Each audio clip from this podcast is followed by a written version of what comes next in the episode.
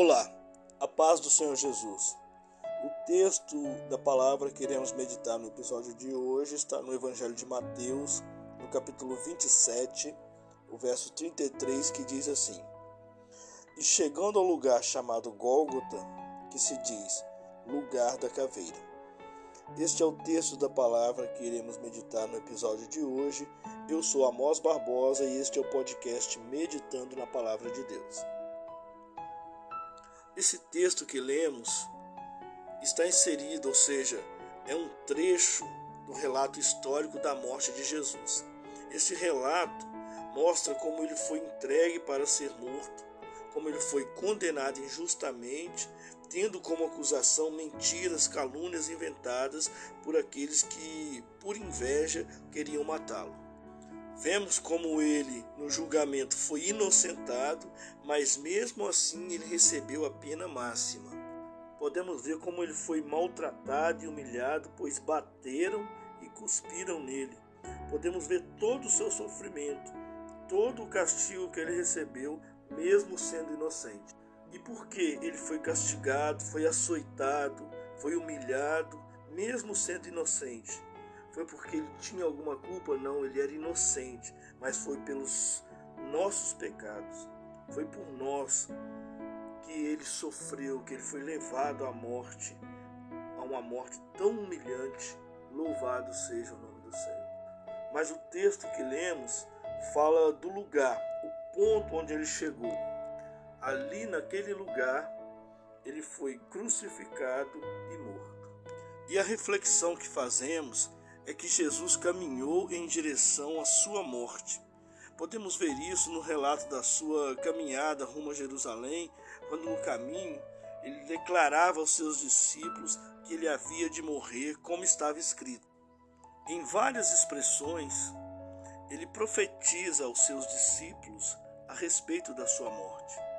Mas podemos destacar uma quando ele diz: para que não aconteça que morra um profeta fora de Jerusalém, porque ali mostra que a sua caminhada foi em direção à sua morte, mostrando que Jesus ele se entregou por nós. Pois qual de nós, sabendo que estávamos para morrer, não iríamos em direção contrária ao lugar da nossa morte? Ou sabendo que o que nos espera em um determinado lugar é a morte, não fugiremos para o lugar mais longe possível, tentando evitar esse momento. Mas ele caminhou para Jerusalém firme, decidido a entregar a sua vida por amor. Por amor, ele caminhou em direção à morte. Agora, traçando um paralelo com a vida do homem, essa é a caminhada de todo homem.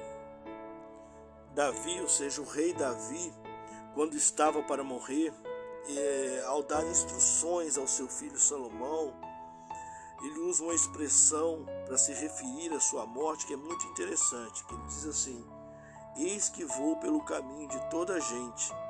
Ou seja, conclusão, todos caminhamos para a morte. A morte, então, faz parte da natureza do ser humano e dela ele não pode fugir. É um problema para o qual não se acha solução.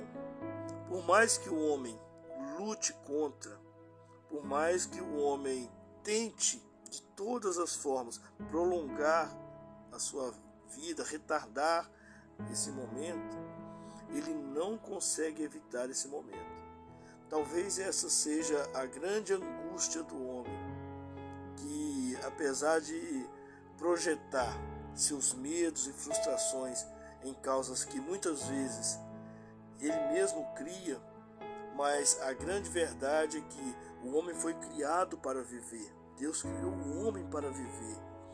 E a morte é o limite da razão da sua existência, que é a vida. Mas o, o texto, trecho que nós lemos dessa passagem, ele fala do lugar, o lugar onde Jesus morreu. Jesus, em sua caminhada em direção à morte, ele chegou até aquele lugar. Assim nós também, quando morremos, chegamos ao nosso lugar, ao nosso limite. Podemos dizer que a caminhada representa a história. É, como exemplo, podemos observar que quando alguém vai falar de algum feito, de alguma realização, alguma conquista, ao falar do, do, do, processar dos fatos que levaram àquela conquista, aquele feito, não raramente se usa essa expressão, a caminhada, a, minha, a caminhada até aqui, a caminhada até é, a conclusão desse feito. É, então, essa expressão caminhada representa a história, refere-se à história de vida. E a nossa história é contada uh, até o, dia da nossa morte. Ali se encerra todos os homens que existiram, por mais fama, por mais riqueza, por mais conquistas, coragem, por maior que tenham sido seus feitos, tiveram suas histórias contada até a morte.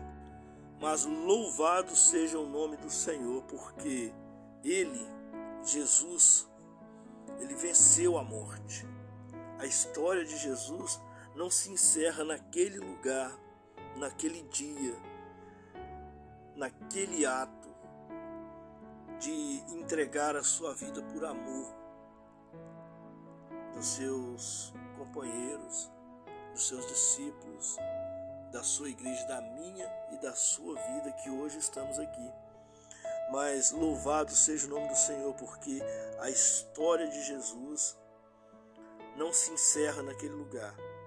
Porque depois de três dias, depois de três dias que ele estava morto, ele ressuscitou, louvado seja o nome do, Senhor.